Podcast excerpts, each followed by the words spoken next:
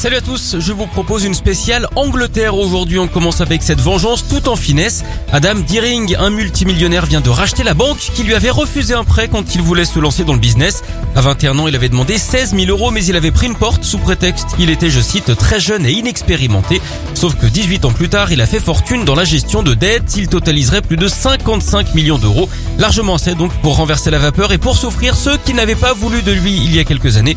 Vous connaissez d'ailleurs le plat que détestent les banques qui est surtout lors des barbecues. Les ribes de porc, il paraît que ça leur reste en travers.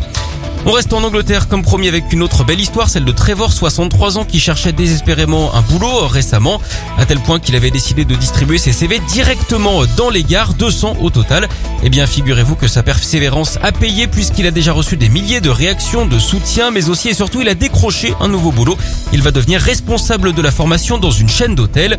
D'ailleurs, à ce propos, vous connaissez sans doute le point commun entre un futur marié et celui qui trompe sa femme. Généralement, ils terminent tous les deux à l'hôtel.